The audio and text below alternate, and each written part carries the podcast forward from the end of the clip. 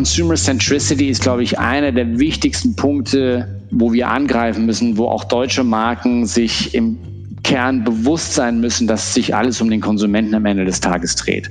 Es geht um interdisziplinäre Zusammenarbeit zwischen der Marke, User Experience, Design und das eigentlich am effizientesten wie möglich zu gestalten. Servus zusammen und herzlich willkommen bei 7 Meilen Marken, eine Entdeckungsreise durch die wunderbare Welt der deutschen Marken. Maßgeschneiderte Marken, jung oder alt, berühmt oder weniger bekannt, die im übertragenen Sinne genau wie die mythologischen Siebenmeilenstiefel dem Träger ermöglichen, sieben Meilen in einem einzigen Schritt zu bewältigen. Ich spreche mit den Experten, die diese deutschen Marken lenken, um zu erfahren, wie sie ihre Marken, ihr wertvollstes immateriales Kapital entwickeln und managen. Mein heutiger Gast ist Global Brand Director bei Gardena.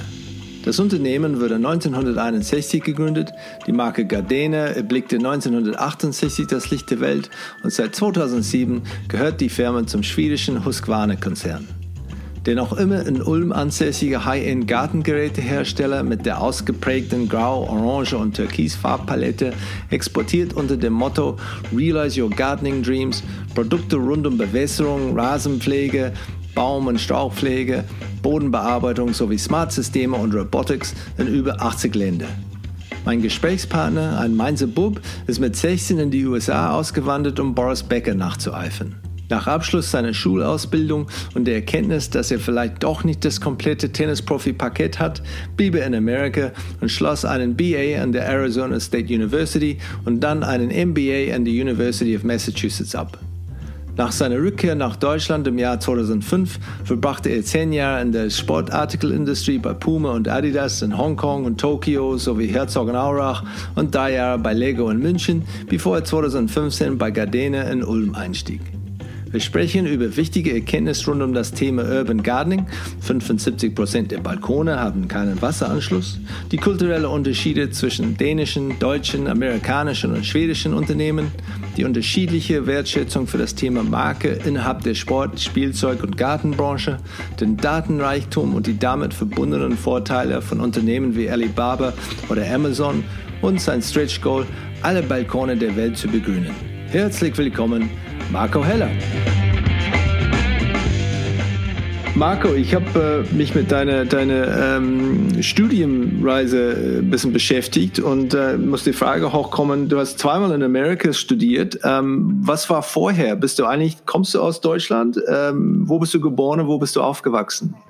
Ich bin ein Mainzer Bub eigentlich. Also äh, ich bin ein Mainzer und äh, bin dort bis zum 16. Lebensjahr aufgewachsen äh, bei meinen Eltern zu Hause und äh, bin damals begnadeter Tennisspieler gewesen und äh, habe die Schule etwas schleifen lassen und äh, wollte immer auf dem Platz. Und damals waren die Möglichkeiten in den USA einfach sehr gut den Sport generell mit Schule zu verbinden.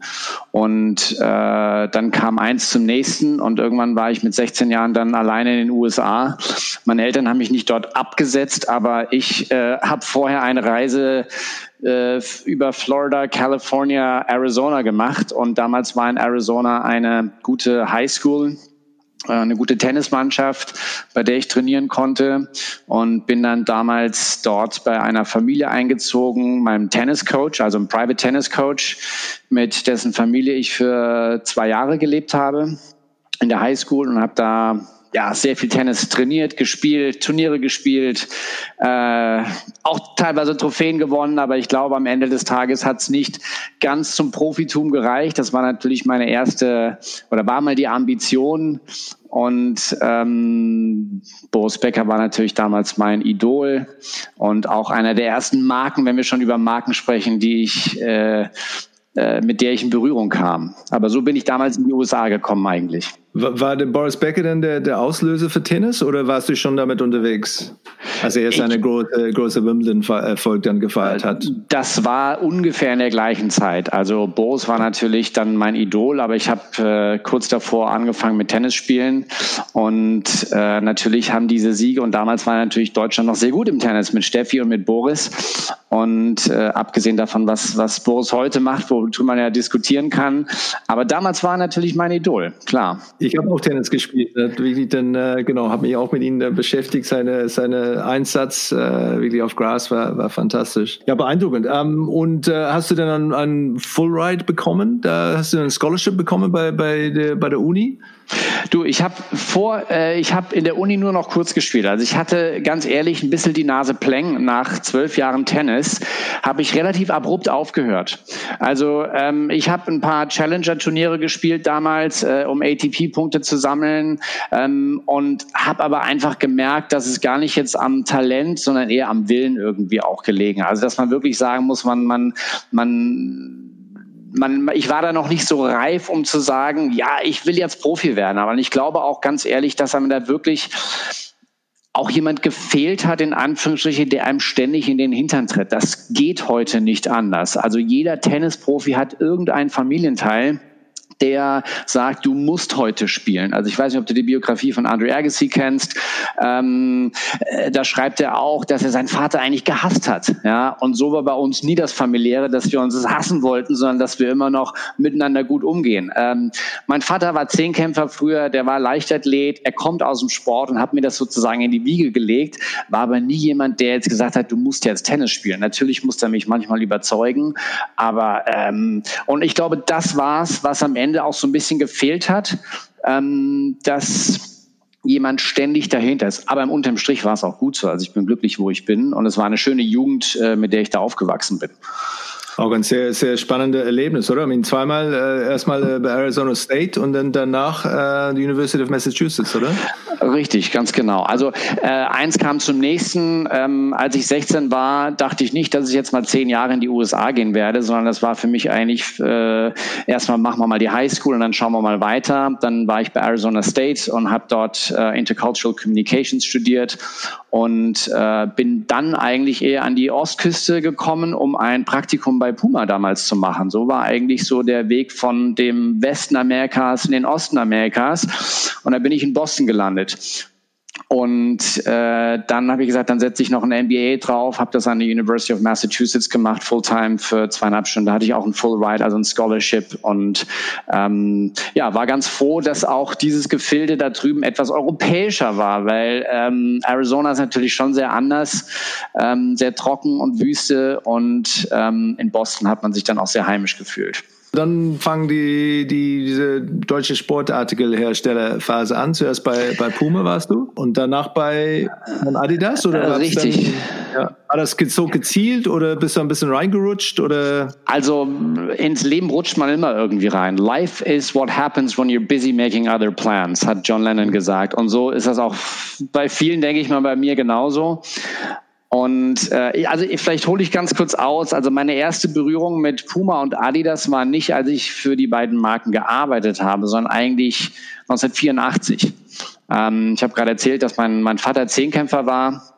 Er war damals auch einer der ersten Influencer, wenn man das so sagen kann, und ist mit einem Kofferraum voller Adidas-Schuhe auf Sportplätze gefahren und hat anderen Sportlern, Leichtathleten dort Adidas-Schuhe angeboten und hat gesagt, hey, probier die mal aus.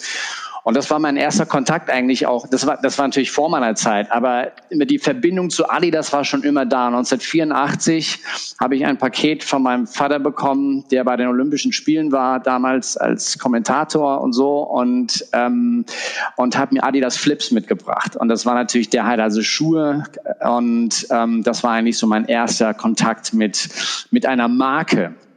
Und äh, der zweite Kontakt war dann Puma 1985 mit Boris Becker. Das hatte ich eben schon mal so ein bisschen erzählt.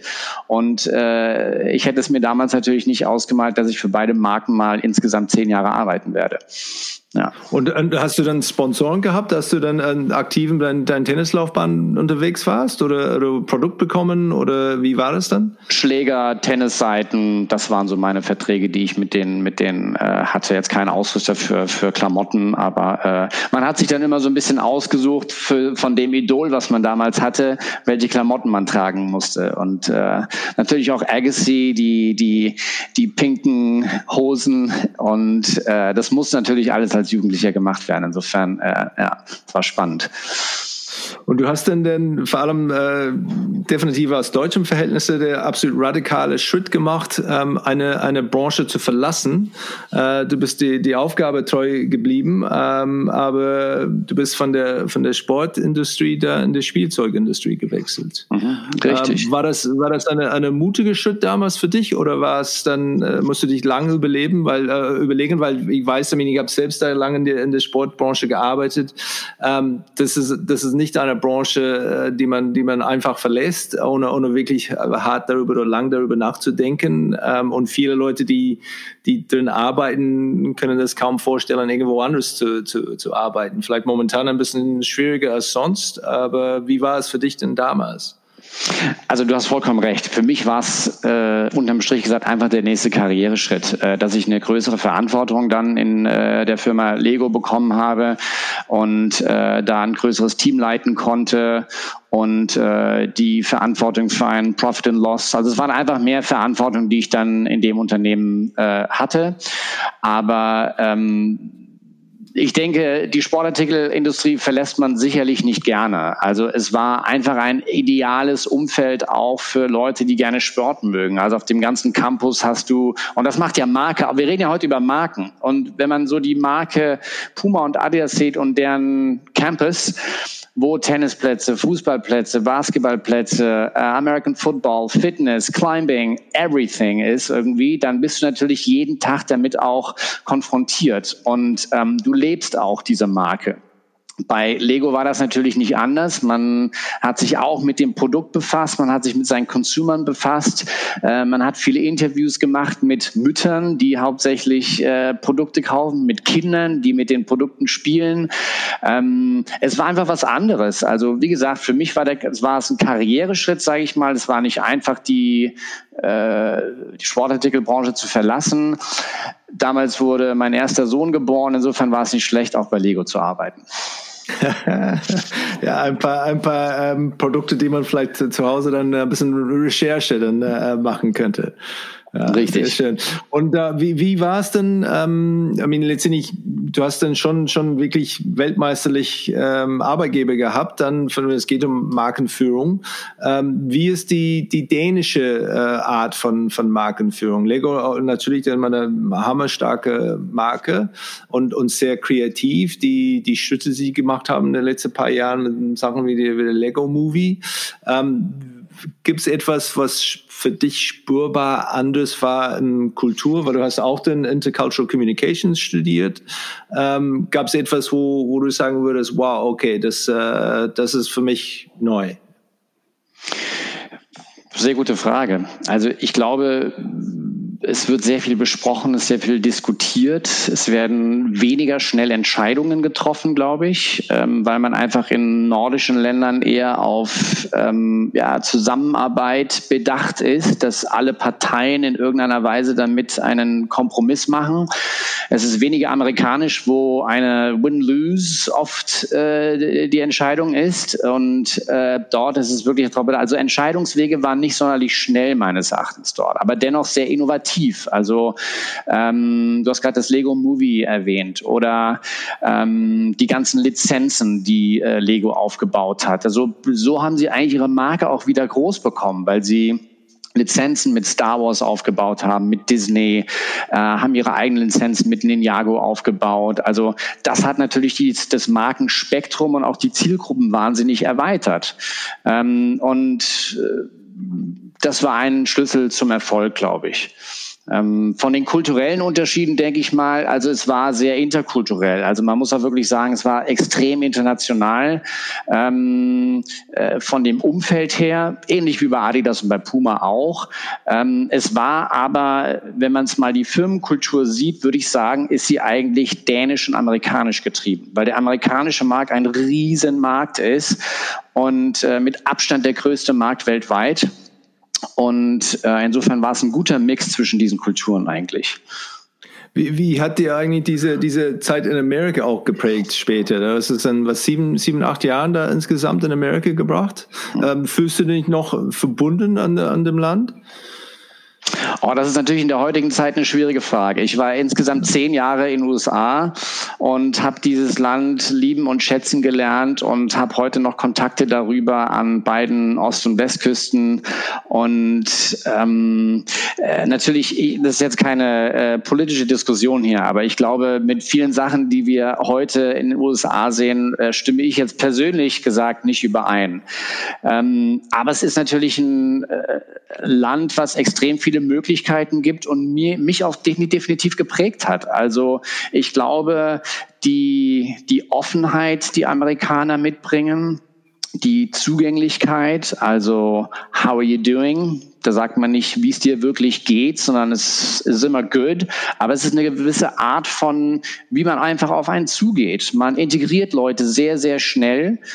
Und ich glaube, das habe ich in meiner Persönlichkeit, spiegelt das auch irgendwie wieder, dass ich eine Offenheit habe, äh, einen gewissen Mut auch zur Veränderung. Ich glaube, da sind wir Deutschen eher, ich bin schon mehr deutsch als amerikanisch. Ich glaube, vor, vor 15 Jahren hätte ich vielleicht noch gesagt, das ist ein guter Mix, aber heute bin ich schon eher deutsch, würde ich sagen. Lass uns dann jetzt zu deiner deine äh, aktuelle äh, Stelle kommen. Du bist jetzt ähm, Global Brand Director für Gardena ähm, mit Sitz in Ulm. Ist das richtig? Richtig. Ja.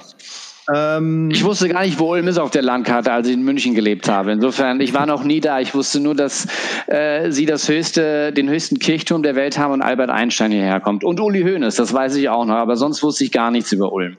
Ja, und der, der Zuhause von, von Gardene. Was mich überrascht hat, ähm, dass Gardene einige relativ kurze Geschichte hat. Ähm, gegründet irgendwie früh 60er Jahren, äh, wenn ich es richtig verstehe. Ich habe es eher ähm, etwa ein alter Unternehmen da gedacht, weil ich habe dann auch danach ähm, bisschen recherchieren müssen ähm, und tatsächlich festgestellt, Gardene war tatsächlich eine von den Marken, die ich schon in Neuseeland kannte, diese ersten 18 Lebensjahren, ähm, was ich äh, eigentlich nicht äh, daran gedacht habe. Aber ich kann das noch erinnern, dass äh, meine Eltern diese diese neue ähm, äh, Stück für den Schlauch, dann äh, für den Wasserschlauch nach Hause gebracht haben und ähm, diese diese bunte Orange und diese diese Qualitäten, diese Klickmechanismus, das war das war wirklich äh, etwas äh, außerirdisch damals. Was war die da, damals die Aufgabe, als du gestartet hast?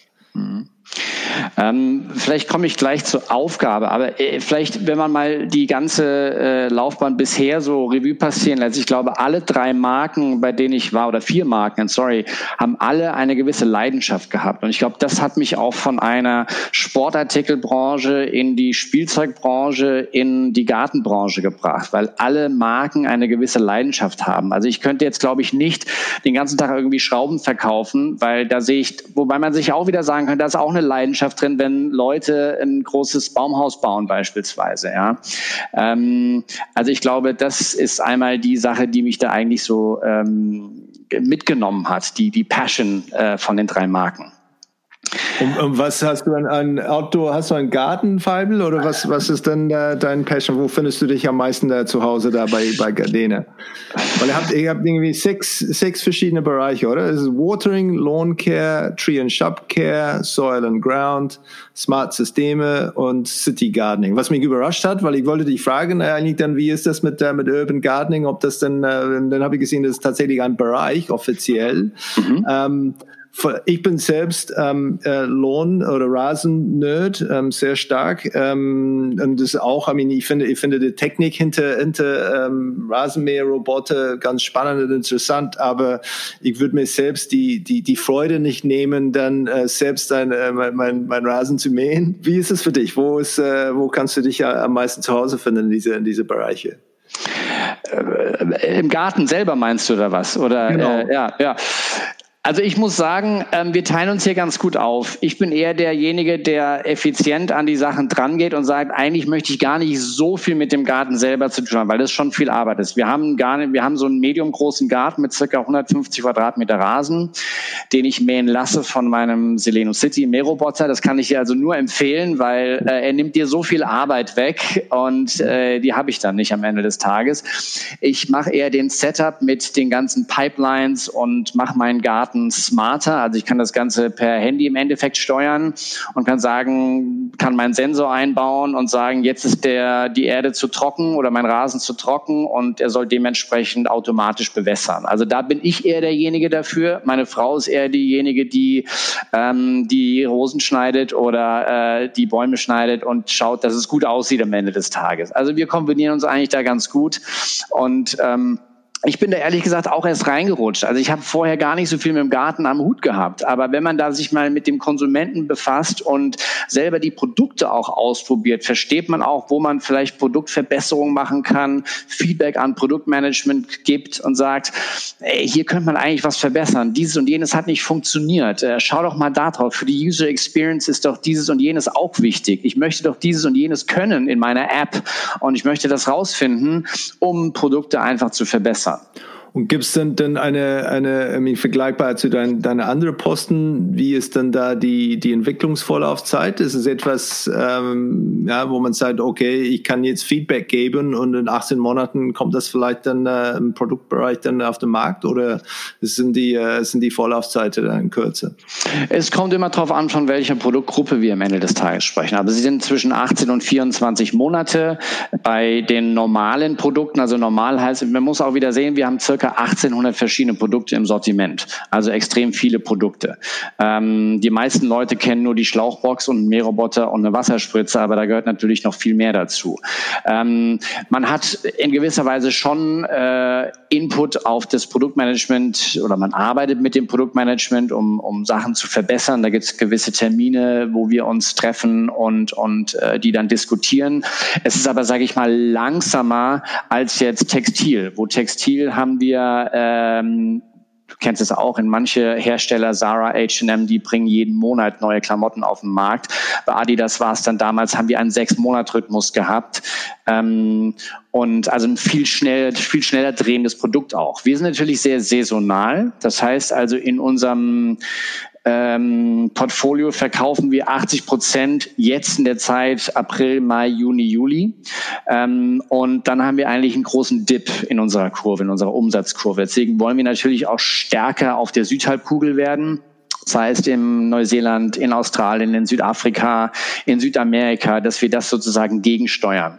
Ähm, wir sind super stark in den, im deutschen Markt, im europäischen Märkten, ähm, haben aber, glaube ich, noch äh, viele Chancen in anderen Märkten. Äh, wie ich gerade schon erwähnt hatte. China ist ein Riesenmarkt für uns. Ähm, Japan ist ein wahnsinnig großer Markt. In USA sind wir derzeit noch nicht. Und äh, dort ist unser Mutterkonzern Husqvarna in den USA sehr etabliert, aber wir sind hauptsächlich europäischer Marktführer, so würde ich es mal beschreiben. Und, und kanaltechnisch ähm, über, über Baumärkte und, äh, und Gartenspezialisten oder äh, ja, gab keine, keine Direct-to-Consumer-Angebot entdeckt? Da hast du leider recht, ja. Also ähm, wir kommen aus einer, so würde ich sie mal beschreiben, doch sehr konservativen Branche. Ähm, die Baumarktbranche ist nicht einer der Vorreiter, wenn man sie, wenn man den Retail-Bereich sieht. Ich glaube, viele Baumärkte positionieren sich zwar sehr extravagant, wenn man Hornbach zum Beispiel anschaut, die Werbung oder auch Bauhaus, das sieht alles sehr kreativ aus und kommt sehr kreativ in der Werbung rüber.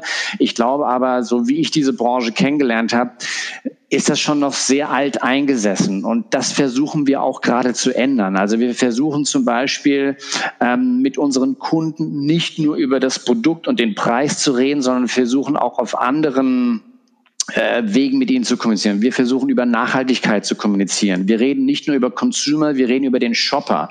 Also wir schauen uns wirklich Shopping Experiences an. Wir machen Research und schauen uns an, wie leitet denn ein Shopper sich durch den Laden durch? Auf was schaut er? Was ist relevant für ihn, um eine Kaufentscheidung zu treffen?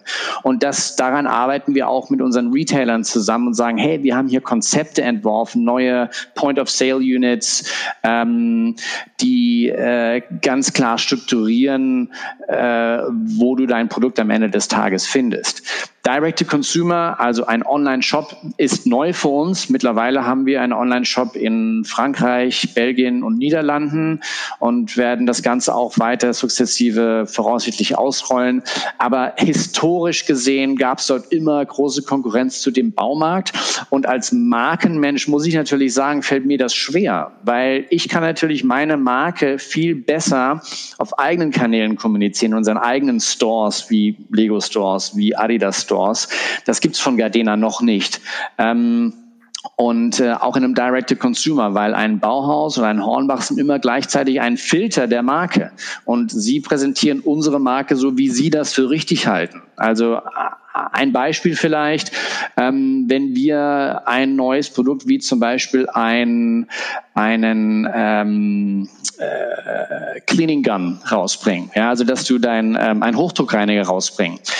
Wir würden den gerne bei den Kercher Hochdruckreiniger sehen ähm, ein Einkäufer von Gardena, der bei Bauhaus sieht das natürlich lieber im Gartenbereich. Also wir würden natürlich gerne eine Doppelplatzierung haben. Insofern ist dann schon ein Dritter immer ein Filter für unsere Marke. Und äh, ja, an solchen Konzepten arbeiten wir halt. Und ist, ist Point of Sale denn, denn, wo die Entscheidung am meisten getroffen wird? Oder gehen die Leute eher da rein und haben schon etwas im Kopf und haben das schon recherchiert und, und vor allem, wenn es der teure äh, Artikel kommt? Oder ist es so, dass man wirklich dann ja spontan irgendwie vor der Ausstellung dann äh, entscheidet?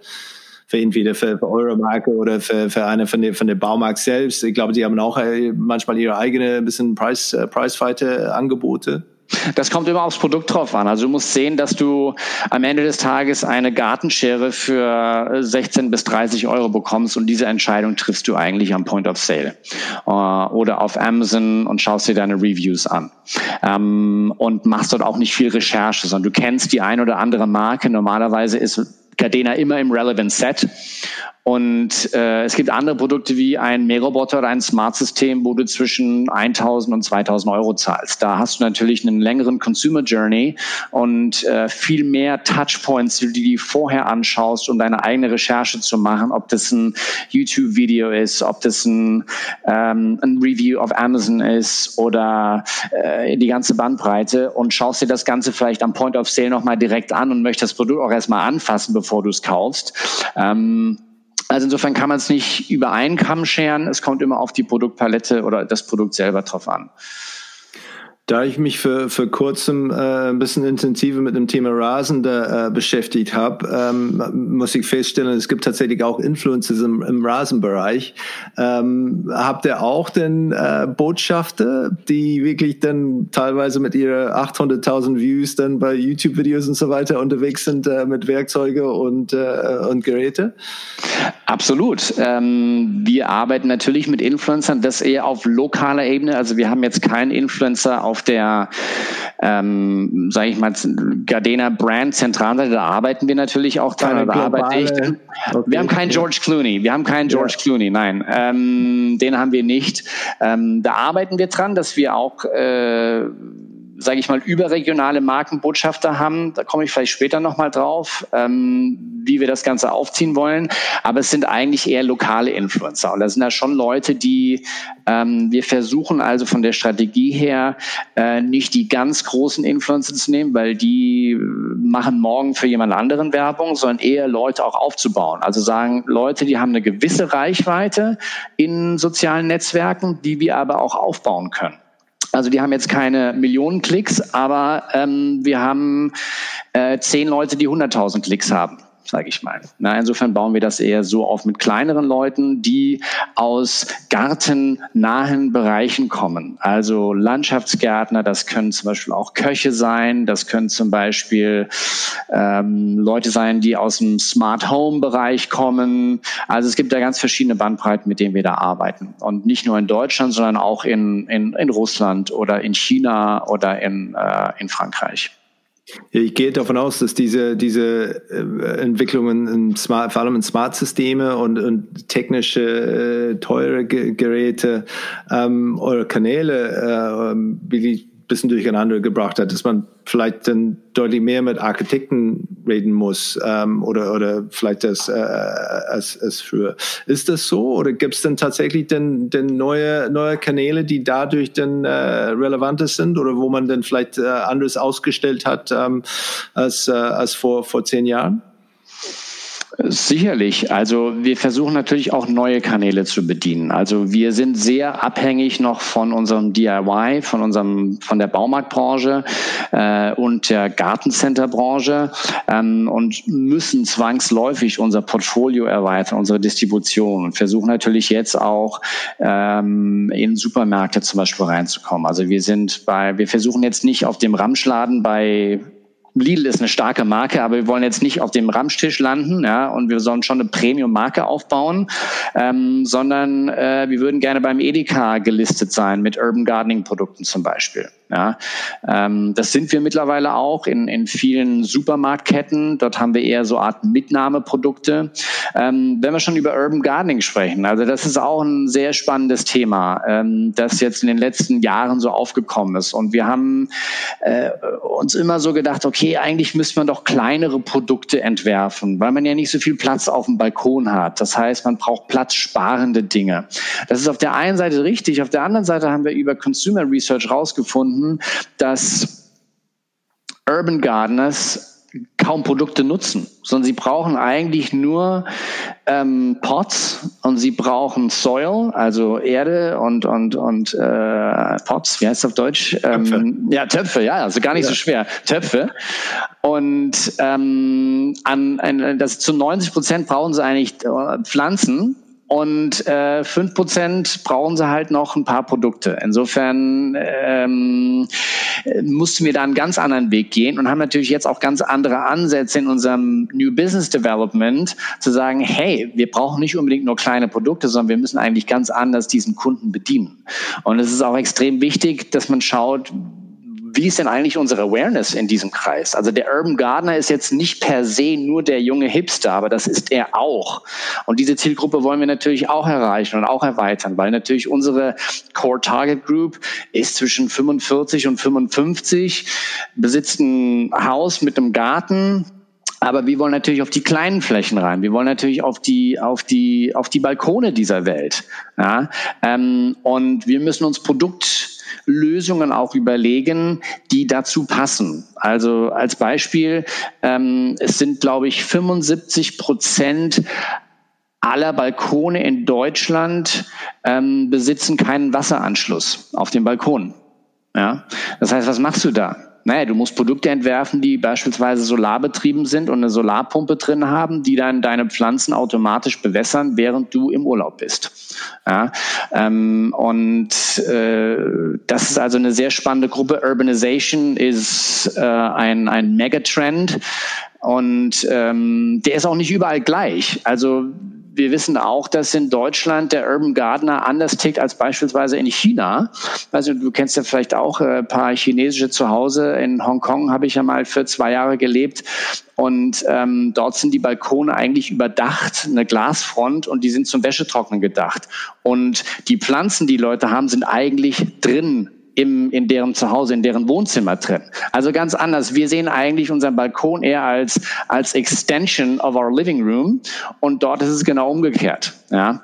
Insofern muss man da auch wieder neue Produktlösungen äh, für diesen Markt finden. Was, was ist denn euer wichtigster Touchpoint, wenn es geht, um, äh, um Leute zu erreichen mit der, mit der Marke Gardena, wie sie dann damit in Kontakt kommen? Also ich kann sagen, glücklicherweise lösen wir uns von dieser Denke, wir müssen unbedingt ins Fernsehen. Fernsehen kann gut sein, ähm, kann eine gewisse Reichweite natürlich erreichen. Äh, eine Zielgruppe auch erreichen. Aber wir sind ganz klar darauf bedacht, dass wir digitaler werden, auch in unserem Angebot. Das heißt, äh, Gardena App oder Gardena Smart System und äh, soziale Netzwerke werden immer wichtiger, auch bei uns. Und ähm, wir haben mittlerweile ein Team von äh, 12, 13 Leuten, die sich nur um digitale Medien kümmern. Ähm, man muss aber auch sagen, dass wir natürlich auch ein Player sind, der nicht keine riesigen Marketing- und Mediabudgets hat. Also das muss man alles immer in Relation sehen. Wir sind kein Mediamarkt und keine Telekom, sondern wir sind ein Hundertstel davon und müssen natürlich auch schauen, wie wir unsere Gelder am effizientesten auf, ausgeben, um ähm, unsere Zielgruppe zu erreichen. Und da sind natürlich digitale Medien ein äh, exzellenter Touchpoint dafür. Und würdet ihr auch denn oder, äh, eure eigene Bewegtbildinhalt äh, produzieren? Oder habt ihr das vor oder habt ihr es schon probiert oder gemacht? Absolut. Also ähm, ich glaube, da komme ich dann so ein bisschen ins Spiel auch. Und du hast vorhin, glaube ich, gefragt, das, die Frage habe ich vielleicht gar nicht beantwortet, was war eine Aufgabe bei Gardena? Ähm, natürlich auch da frischen Wind reinzubringen und eine gewisse Offenheit mit reinzubringen und auch die Marke erstmal ganz klar zu positionieren, Positioning Statements zu schreiben und zu schauen, ähm, wen möchte ich denn überhaupt in meiner Werbung haben? Ähm, ich habe es damals vor fünf Jahren so ein bisschen beschrieben, wir haben einen Rohdiamant die Marke Gardena. Und der muss von sehr, sehr vielen Seiten geschliffen werden, ähm, dass es ein, ein Brillant wird.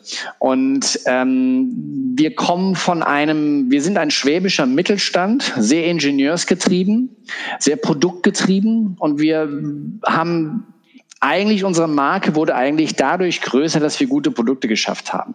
Ja? Und ähm, ich habe mir natürlich gedacht, okay, mit Marke kannst du viel mehr erreichen. Vielleicht kommen wir später nochmal da drauf. Aber wen habe ich zum Beispiel auch in meiner Werbung, in meinem Bewegtbild? Ähm, früher hatten wir nur in Anführungsstrichen jetzt die, die blonde deutsche Schwäbin, sage ich jetzt mal. Ähm, heute haben wir ein ganz internationales, äh, erstmal spreche ich ein internationales Publikum an und wir haben auch internationale Leute in unserer Werbung. Also das sind äh, Dunkelhäutige, das sind äh, Asiaten, das sind Südamerikaner, also junge, alte, ähm, also es sind immer Personalities, wie ich sage. Es sind, man sieht, dass man nimmt den Leuten ab, dass sie im Garten zu Hause sind. Das ist auf jeden Fall wichtig. Und ich glaube, da konnte ich sehr viel Veränderung mit reinbringen ähm, in die Fotografie und in die in die in die Bewegtbild äh, in das ganze Genre. Und ja, um die Frage zu beantworten, wir haben auch intern äh, Leute, die Sachen produzieren ähm, und bauen das auch langsam auf, dass wir ein eigenes äh, Content Production haben. Äh, das ist klein, aber fein. Aber dennoch arbeiten wir natürlich auch mit äh, einigermaßen großen Agenturen. Die sitzen teilweise in London, teilweise in Wien. Und ähm, ja, ich glaube, das war einer der, der Meilensteine, die, wo ich bei mir so ein bisschen einen Haken dran machen kann auch. Also wir haben sehr viel äh, mit, auch mit großen Agenturen früher schon gearbeitet und ich habe gesagt, wir müssen das radikal ändern. Wir zahlen extrem viel Geld für Rechtemanagement beispielsweise, was ja so in der traditionellen Welt auch ist, dass man über eine Kreativagentur geht. Die Kreativagentur geht an die Produktion, die Produktion geht wieder an die Kreativagentur und die wieder an mich, an den Kunden sozusagen. Ich habe das Ganze umgangen und bin eigentlich direkt an meine Produktion gegangen ähm, und habe mit denen kreativ gearbeitet, was für Filme wir eigentlich äh, aufbauen können, was für eine was für eine Marke durch Film wir eigentlich aufbauen können. Und das war eigentlich ein sehr spannender Prozess, weil äh, man dadurch auch Kosten senken konnte. Man hat nicht mehr diese ganzen rechte Kosten und äh, wir sind da auch einen ganz anderen Weg gegangen, dass wir halt nicht mehr die ganzen Talents, wir zahlen die einmalig, wir zahlen die nicht jedes Jahr. Mhm. Ähm, und ähm, das war ein großer Meilenstein, den ich da verändern konnte.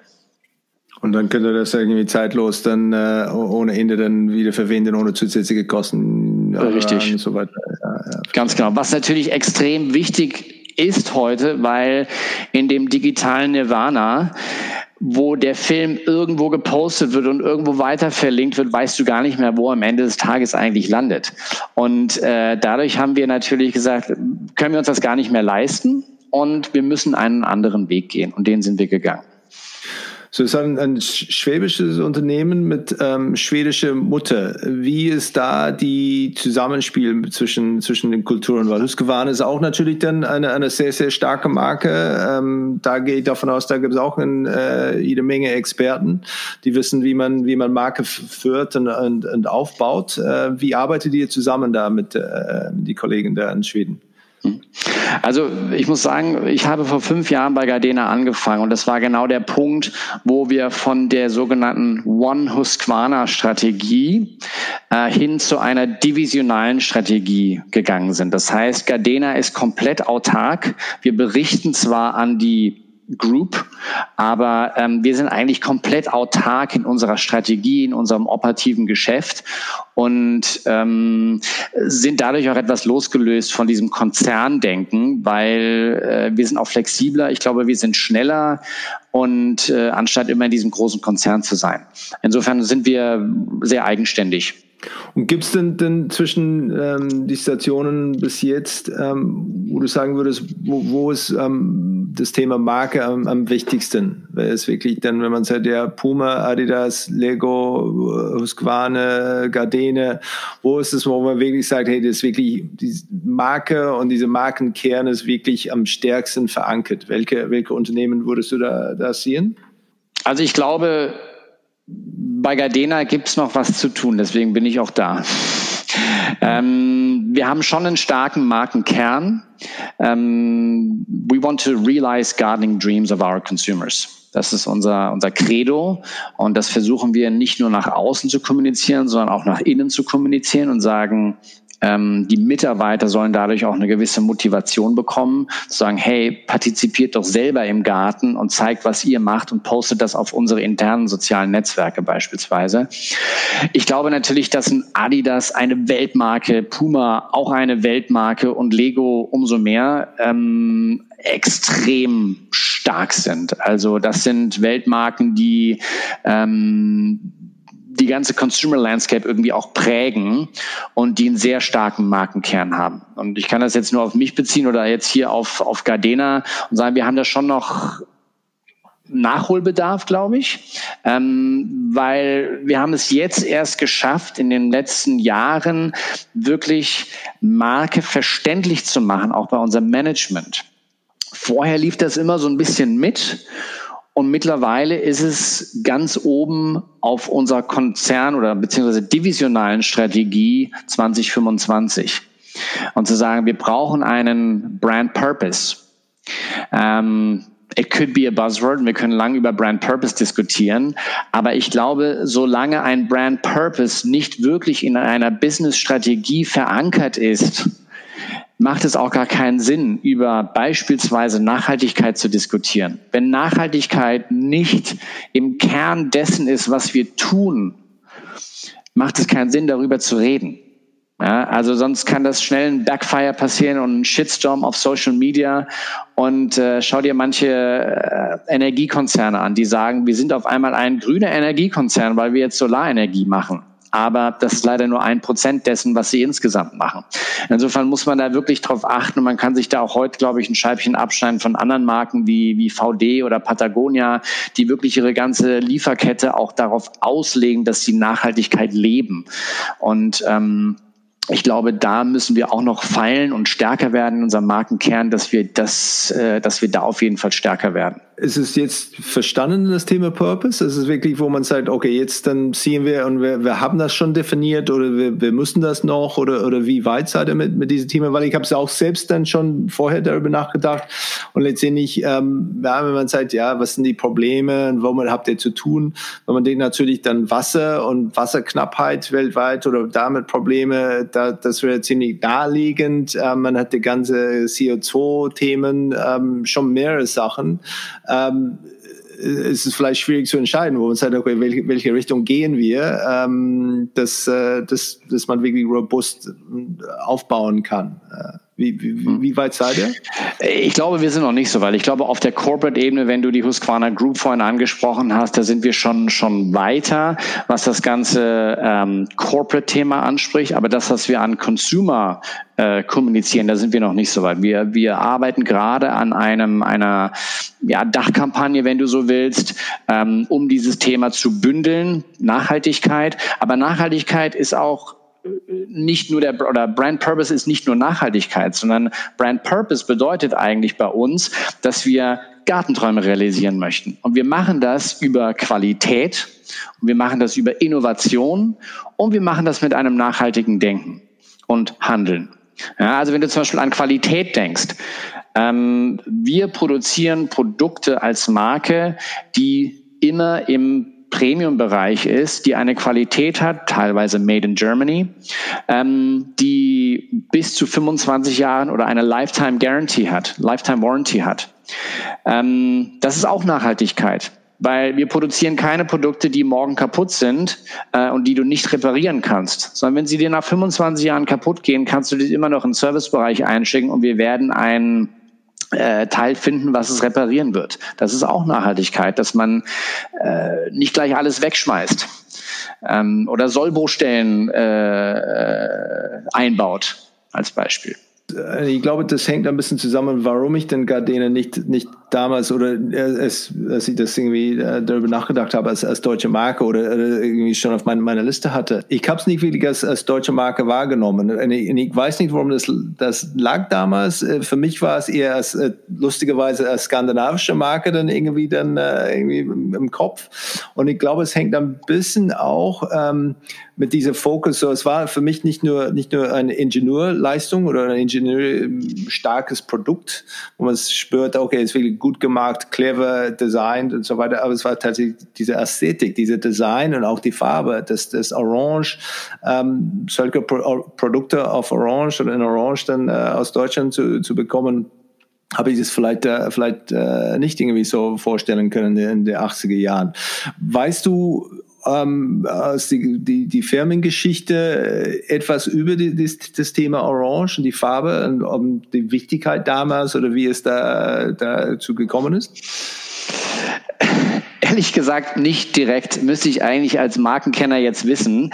Ähm, aber was ich dir erzählen kann über die Marke Orange und Türkis ist folgendes, ähm, dass wir Orange immer dort nutzen an Produkten, wo du etwas verstellen kannst. Also beispielsweise die Höhe eines, ähm, eines Schneidgerätes oder die Länge eines Schneidgerätes oder ähm, da, wo du bei einer Brause draufdrückst, dass das Wasser rauskommt. Das ist immer orange, da, wo du etwas bewegen kannst. Und Türkis ist eigentlich immer so die Highlight Color, die wir nutzen, um äh, gewisse Designelemente äh, rausstechen zu lassen und zu highlighten am Ende des Tages. Wie ist es denn mit die, mit die Weiterentwicklung von der, von der Marke? So, wir haben darüber gesprochen, diese, diese, diese Markenkern stärker zu verankern da intern. Gibt es etwas, ähm, wo du sagst, ja, wir wollen zum Beispiel das Thema Made in Germany äh, mehr vorantreiben oder weniger oder brauchen eine stärkere Persönlichkeit oder äh, wo seid ihr momentan mit, der, mit dem Markenaufbau? Also ich glaube, ähm, das Thema Brand Purpose äh, und Brand Values ist einer der zentralen Themen, die äh, ich und auch mein Chef, der der Geschäftsführung angehört, äh, sich auf die Fahne geschrieben haben. Also da geht es wirklich, und ich wiederhole das jetzt nochmal ganz klar, diese, diese Werte, die ja für uns so natürlich irgendwie sind, aber dass wir die auch nach außen tragen und die ganz klar kommunizieren. Das ist einmal Qualität, Innovation und Nachhaltigkeit.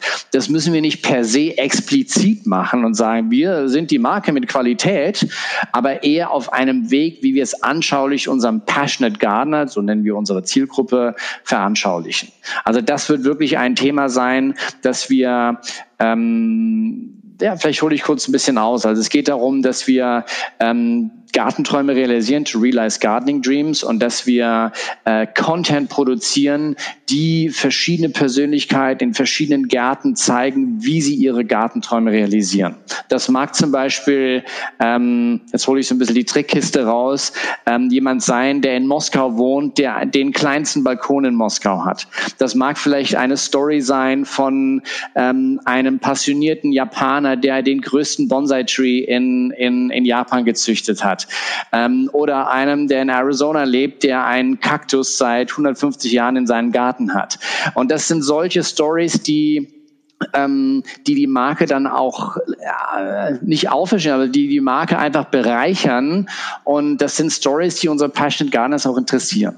Und die versuchen wir halt jetzt zu, äh, zu filmen und zu, zu, ähm, äh, zu capturen und dadurch halt Content im Endeffekt zu kreieren so ein bisschen mehr Lifestyle in den Vordergrund zu, zu bringen und, äh, und Lifestyle und Inhalt und Produkt vielleicht ein bisschen äh, zurückzuziehen. Äh, du, du, du, du, äh, äh, you hit the nail on the head. Also Lifestyle ja. ist einer dieser Themen, die wir natürlich auch äh, uns auf unsere, unser Positionierungsstatement sogar geschrieben haben und haben gesagt, we want to be the passionate gardening lifestyle brand. Also es geht natürlich auch in besonders, schau dir diese Zeit an. Wir sitzen alle hier zu Hause, machen Homeoffice, weil draußen immer noch Corona ist. Und äh, die Gartenbranche boomt. Viele Leute denken sich, hm, fahren wir dieses Jahr in Urlaub oder bleiben wir zu Hause in unserem Garten und fangen ein neues Projekt an? Und das machen sehr, sehr viele Leute. Und wir wollen ihnen dazu die Inspiration geben. Wir wollen ihnen Ideen geben. Wir wollen die, äh, der Antreiber sein, um auch dieses äh, Engagement zu schaffen, dass wir, also wir haben herausgefunden in, in unserem Research, dass viele Gärtner auch ihre ihre Gartenträume auch gerne teilen online und zeigen, was sie gemacht haben. Sie sind da sehr, sehr stolz drauf, was sie gemacht haben. Und darauf machen wir natürlich auch Kommentare und, und finden das äh, ja, sehr interessant. Ja, ich, ich finde diese, diese ähm, Local Hero, Local Hero ähm, Möglichkeit sehr, sehr interessant, vor allem ähm, letztendlich von unserer Nachbarschaft. Ich, kennst es selbst bestimmt. Es gibt immer die Häuser, wo du merkst, okay, da wohnt wirklich eine passionierte Gärtnerin oder Gärtner und, ähm, und du siehst es und du weißt ganz genau, oft diese ältere Mann oder ältere Frau würde sich wahrscheinlich freuen, wenn ich fragen würde, Entschuldigung, können Sie mir bitte sagen, ja, wie heißt diese Pflanze und, und würde es auch bei mir tauchen hier, wenn es vielleicht weniger Sonne bekommt oder wie auch immer.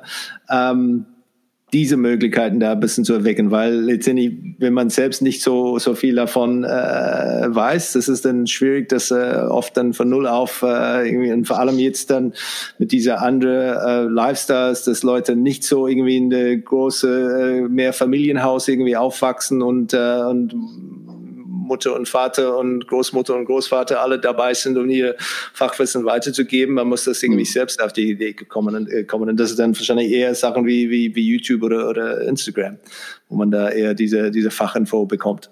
Richtig, genau. Also du hast vollkommen recht. Ich meine, dazu nutzen wir natürlich auch die, die Kanäle und haben ähm, spielen natürlich Content auch verschieden aus. Also ob das auf Facebook ist, wo wir eher erklärenden Content haben, also wie pflanze ich etwas ein oder wie verlege ich eine Pipeline, bis hin zu Instagram und Pinterest, wo wir eher schöne Bilder von einem Garten zeigen und sagen, wir zeigen eher die, die verwirklichten Gartenträume und äh, inspirieren dadurch die Leute. Ja, also so spielen wir die, die Touchpoints natürlich auch verschieden aus. Wo, wo schaut ihr hin, da wo es sagt, ey, ähm, um Inspiration zu holen für, für, für Markenführung und starke Marken, vielleicht in eurem Bereich oder, oder auch extern, wo man sagt, hey, das ist dann äh, entweder offiziell oder inoffiziell ein bisschen Benchmarking zu machen? Naja gut, ich schaue natürlich schon auf Marken, ähm, wie sie Produkte emotionalisieren. Also ich meine, da kann man sich in der Sportbranche was abschauen. Früher, als ich bei Adidas war, habe ich mir immer Nike angeschaut, weil die einfach emotionalere Fotografie gemacht haben als wir damals. Ähm, kommt man sich ein Scheibchen von abschneiden. Ähm, und es gibt immer wieder Marken, die herausstechen durch ihr einzigartige Usability, Design, Ideenreichtum und da kann man sich immer ein Scheibchen abschneiden. Ob das eine Möbelmarke ist oder ob das äh, eine Sportmarke ist, das sei ist eigentlich egal. Und diese, diese George Clooney-artige globale Botschaft, ist es tatsächlich etwas, wo du sagen würdest, das würde vielleicht unsere, unsere Marke vielleicht stärker emotionalisieren oder eine andere Persönlichkeit dazu geben? Oder gibt es eine, wo uns sagt, ja, stimmt, das ist es vielleicht nicht der, der Conny Reimann oder wie er heißt, aber vielleicht gibt es eine andere äh, Typ, wo man sagt, ja, das ist das er oder das ist sie, das ist wirklich die, die im, im Körper dann äh, Gardena wirklich hundertprozentig. Ja, also ich glaube nicht, dass wir uns einen George Clooney leisten wollten und könnten das mal vorweggenommen, ja. ähm, weil wir sind dann immer noch eine, eine kleine Marke. Ähm, wir machen knapp eine Milliarde Umsatz, aber das ist jetzt kein Bosch oder kein Siemens, also weit davon entfernt. Insofern werden wir nicht die Funds dafür aufbringen können, einen George Clooney uns zu leisten, geschweige denn dann die Rechte für ihn in Jahr zwei und in Folgejahren zu zahlen. Insofern glaube ich eher daran, dass wir zusammen mit äh, kleineren Influencern, das habe ich vorhin schon mal gesagt, unsere Marke aufbauen und wirklich mit interessanten Stories, mit dem Everyday Man eigentlich, zu dem du und ich und jeder Gärtner irgendwie einen Bezug auch hat. Ja? Also mit einer Celebrity sprichst du natürlich auch auch auch wieder eine ganz bestimmte Zielgruppe an, die sagen, ja, den oder sie finde ich irgendwie toll. Ähm, das ist bei uns nicht der Fall. Und davon würde ich auch absehen und eher äh, Leute nehmen, die noch nicht so bekannt sind, die wir eher mit unserer Marke zusammen bekannt machen können. Ja, ich bin, ich bin mir sicher, dass es dann aber auch eine, eine große Reihe von, von Promis gibt, die auch leidenschaftliche Gärtner sind und, ähm, und ge gerne das teilen würden, das auch vielleicht zu ihrer Nötigkeit da stehen würden. Ähm, und vielleicht nicht nur dann irgendwie der, der Gärtner irgendwie jede Woche oder der Gärt, Gärtentrooper irgendwie jede Woche bezahlen, dass sie dann die, die Gründe machen, aber sondern selbst da draußen sind auf die, auf die Ride-on, uh, Ride-on-Mower oder uh, mit die Sekretärs dann unterwegs. Also sagen wir mal so, äh, wir arbeiten natürlich auch viel mit unserer ähm, Presseabteilung, PR und äh, ich versuche dann natürlich auch ein bisschen den Lifestyle da reinzukriegen, dass wir nicht nur die klassische Pressemitteilung machen und die an unsere Trade-Magazine, in die DIY-Magazine schicken, sondern dass wir auch versuchen, in die schöner Wohnen reinzukommen, in die Lifestyle-Magazine am Ende des Tages. Und wir machen auch äh, Product Seeding, dass wir äh, Produkte an Celebrities schicken und sagen, hey, schönes Geschenk von Gardena.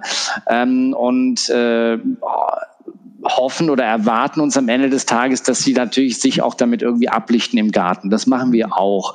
Und das ist auch teilweise der Fall. Ähm, das ist, äh, hat früher extrem gut funktioniert. Und das war, wenn ich jetzt noch ein bisschen aushole in meiner Historie, einer meiner ersten Projekte, die ich jemals gemacht habe bei Puma damals. Ähm, dort gab es noch kein Influencer-Marketing in dem Sinne. Es gab noch keine sozialen Netzwerke 2002. Aber was wir gemacht haben, wir haben über unsere Pressestelle haben wir äh, Daten von unseren von Celebrities in Asien rausgefunden, haben die Schuhgröße von denen rausgefunden und haben denen einen personalisierten Schuh mit deren Namen haben wir denen zugesendet in einem Paket, wo drauf stand This is for you. Und dann haben die das natürlich aufgemacht zu Hause und wurden abgelichtet in Magazinen mit diesen Schuhen. Das war die Hoffnung und das war auch der Fall. Und somit haben wir dann äh, Attention irgendwie auch generiert. Ja, so war früher das, äh, sage ich mal, Influencer Influencer-Marketing, wenn du so möchtest. Ja, verstanden. Ja, mit Gardena-Produkte ist man nicht so oft auf der rote Teppich da unterwegs, gehe ich davon aus. dass es dann, äh, ja, muss man noch kreativer dann äh, nee, damit umgehen. Äh, da hast du recht, aber, aber auf der anderen Seite versuche ich natürlich auch diesen Lifestyle mit reinzubringen. Also wenn man sich jetzt mal die, die letzte Kampagne anschaut, unsere Batteriekampagne, da sind schon sehr interessante Persönlichkeiten drin. Also ähm, eine dunkelhäutige mit einem riesen Fro, ähm, der irgendwie weird geschnitten ist, ähm, den sie sich in Anführungsstrichen mit der Heckenschnäre geschnitten hat. Ähm, und also da sind schon Persönlichkeiten drin, die äh, sehr auf Lifestyle auch bedacht sind und, und das irgendwie verkörpern. Welche Rolle spielt Marke beim ähm, Produktentwicklung? Ist es etwas, wo du dabei bist irgendwann oder äh, ganz am Anfang, um zu sagen, hey, letztendlich, ja Leute, es tut mir leid, aber das passt eigentlich nicht zu, zu unserer Marke. Das ist dann wirklich sind wir weit aus der aus der Rahmen, was zu uns passt oder was wir dann glaubwürdig vertreten können? Oder ist es etwas, wo man ähm, nur später äh, fahrt, okay, ist was Neues und wir müssen eine Pressemitteilung da, dafür entwickeln? Oder ähm, Wie verankert ist das? Also es ist zwischendrin, würde ich mal sagen, äh, oder mittendrin in dem Zyklus. Ähm, wir sind jetzt nicht von vornherein involviert, wie das beispielsweise bei Lego war. Da haben wir zwei Jahre vorher die Produkte gesehen und konnten als Marketing Director Einfluss darauf nehmen, wie die Produkte aussehen, was für Features die hatten, was für ein Play Value die hatten. Ähm, bei Gardena ist das anders. Da sind äh, wir als Marke, als Marketing, sage ich mal, relativ spät involviert. Ähm, und äh, das ist sicherlich einer der Bausteine, die wir intern bei den Prozessen auch verbessern äh, können, ähm, dass wir früher involviert sind. Ähm, es gibt aber gewisse Meilensteine innerhalb des Jahres, wo wir Input geben können, äh, bevor die, die Produkte in Produktion gehen. Also sagen kann, dieses und jenes muss noch verbessert werden. Ähm, wie sehen wir das mit der Vermarktung? Ähm, welche Zielgruppen würde das ansprechen und so weiter und so weiter. Wie geht ihr mit dem Thema Mut ähm, um? Das ist dann äh, diese Freiheit, um Sachen zu probieren, zu, zu experimentieren. Wie, wie ist die Kultur da bei, äh, bei Gardene? Ich sag mal, wir sind vorsichtig optimistisch. Damit möchte ich ausdrücken, dass wir immer noch einem schwedischen Konzern dann doch angehören und der da auch ein gewisses Wörtchen mitzureden hat. Es wird von unserem CEO schon gesagt, dass wir experimentieren sollen. Das ist schon richtig, aber es ist wirklich ein kleiner Teil davon. Also wir haben schon ein, ein kleines Team, im, auch innerhalb des Produktmanagements, ähm, das sehr eng mit, mit Marketing oder dem äh, äh, Business Development auch zusammenarbeitet, um neue Dinge auszuprobieren. Also wir haben zum Beispiel Gardena Flowers gemacht. Wir wagen uns also in die Welt der Blumen und ähm, haben äh, neue Blumen entwickelt, die extrem lange halten. Und das ist zusammen mit einem äh, Hersteller aus, aus Holland, äh, die wir dann bei Obi hier in Deutschland distribuiert haben. Ähm, also das sind solche kleine Experimente, die wir zum Beispiel probieren. Ähm, wir sind generell schon eine Innovat haben schon eine Innovationskultur. Also wir haben zum Beispiel ein Intranet und ein Innovation Forum, wo alle Mitarbeiter ihren Senf dazugeben können und dass äh, dort auch reger Austausch stattfindet von erstrangig passionierten Gärtnern, die sagen, hey, ich habe hier ein Problem, wie kann ich das lösen? Ähm, und Produktmanagement filtert das auch und sagt, hey, wir produzieren dementsprechend auch, wir überlegen uns neue Produktinnovationen. Ähm, generell würde ich aber sagen, dass wir ähm, jetzt wir können uns natürlich nicht mit einem, einem Google oder irgendwelchen neuen digitalen Firmen vergleichen, die grundlegend das gelernt haben, ähm, äh, zu scheitern und neue Dinge zu entwerfen. Failure is iterative, heißt es ja so schön. Ähm, das ist bei uns, glaube ich, nicht der Fall. Das Thema Employer Branding, ja, wie, wie, äh, wie ähm, stellt ihr euch sicher ähm, oder was macht ihr dafür, dass die äh, Kollegen intern wissen, was die Marke Gardena heißt, ja, was es für sie heißt in ihrem Job, in ihrem Alltag und so weiter. Welche Maßnahmen macht er oder wie geht ihr damit um? Ja, also wenn du das Thema Employer Branding ansprichst, haben wir noch sehr viel Nachholbedarf. Ähm, ich glaube, äh, es gibt viele Marken, die sich weitaus besser auf einem LinkedIn oder äh, so positionieren. Da sind wir noch weit davon entfernt. Ähm, wir versuchen natürlich schon unsere Marke durch gewisse Events oder einem Brand Center, was ich bei Gardena aufbauen konnte. Da muss ich vielleicht kurz zu erklären, was das ist. Also wir hatten vor einigen Jahren, hatten wir noch, ich habe es immer unsere Zeltstadt genannt. Ähm, das war war also, das waren Zelte, die jedes Jahr aufgebaut wurden, wo die Neuheiten vorgestellt wurden. Wenn Kunden wie Bauhaus, Hornbach und 70 Kunden insgesamt weltweit dort äh, zu Gardena auf den Campus kamen und sich dort die neuen Produkte angeschaut haben. Ich habe mir überlegt, das Ganze könnte man doch irgendwie ein bisschen schicker machen, ein bisschen lifestyleiger. Und, und das war ein Zelt, tatsächlich. Das war ein, tatsächlich ein Zelt, was, was ja, für okay. zwei, drei Monate aufgebaut wurde und dann wurde es wieder abgerissen und die Produkte wurden wieder rausgenommen. So, mittlerweile haben wir ein Brand Center da, was aus, ähm, äh, ich glaube ich, zwölf verschiedenen äh, Freight-Containern äh, besteht, die übereinander geschachtelt sind und ein tolles Gebäude ergeben, wo wir jetzt ganzjährig unsere Produkte ausstellen können. Und dort haben wir auch verschiedene wenn wir keinen Kunden da haben, verschiedene Führungen, die die neue Produkte zeigen, die Themenwelten zeigen und der gesamten Belegschaft eigentlich auch äh, zeigen, wie wir unsere Marke Gardena darstellen möchten.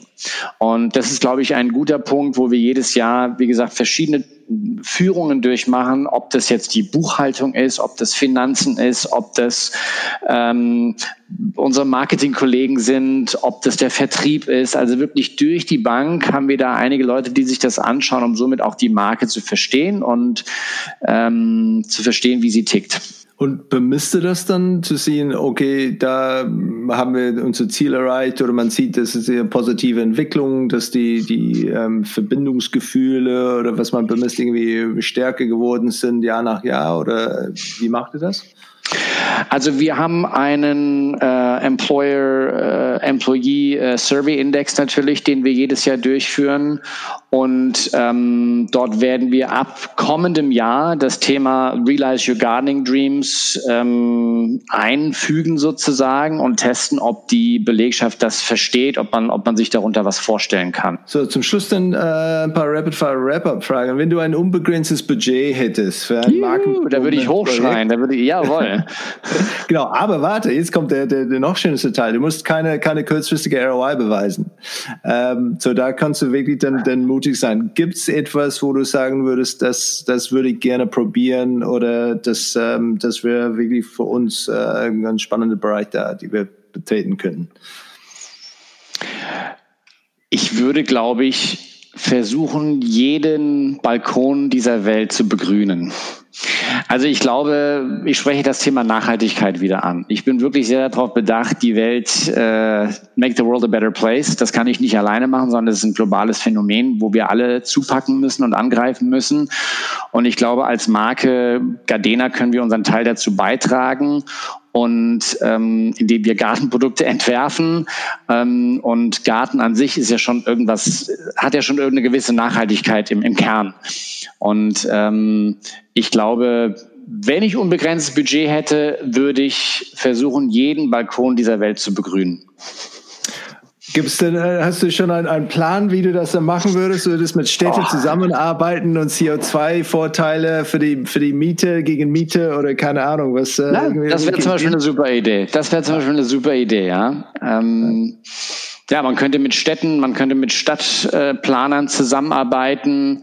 Ähm, es gibt ja mittlerweile Projekte in Mailand oder auch viele in Asien, äh, die die ganzen Dächer zum Beispiel begrünt haben. Ähm, das sind spannende Einzelinitiativen, aber davon müsste es eigentlich noch viel, viel mehr geben. Und wir haben natürlich auch die, die Produktlösung am Ende des Tages, sowas zu bewässern ähm, und sowas äh, to keep it up to date und das zu pflegen.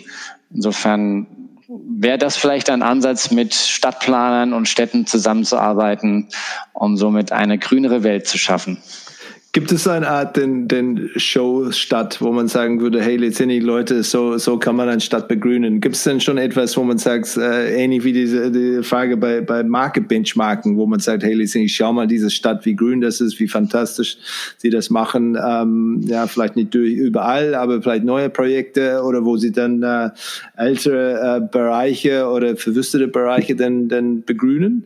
Habt ihr dann, dann schon Beispiele, wo ihr anschaut und sagt, schau mal, was äh, was, da möglich ist? Ehrlich gesagt muss ich da sagen, nein. Also ich glaube, in Asien gibt es da einige Projekte, die schon gemacht wurden.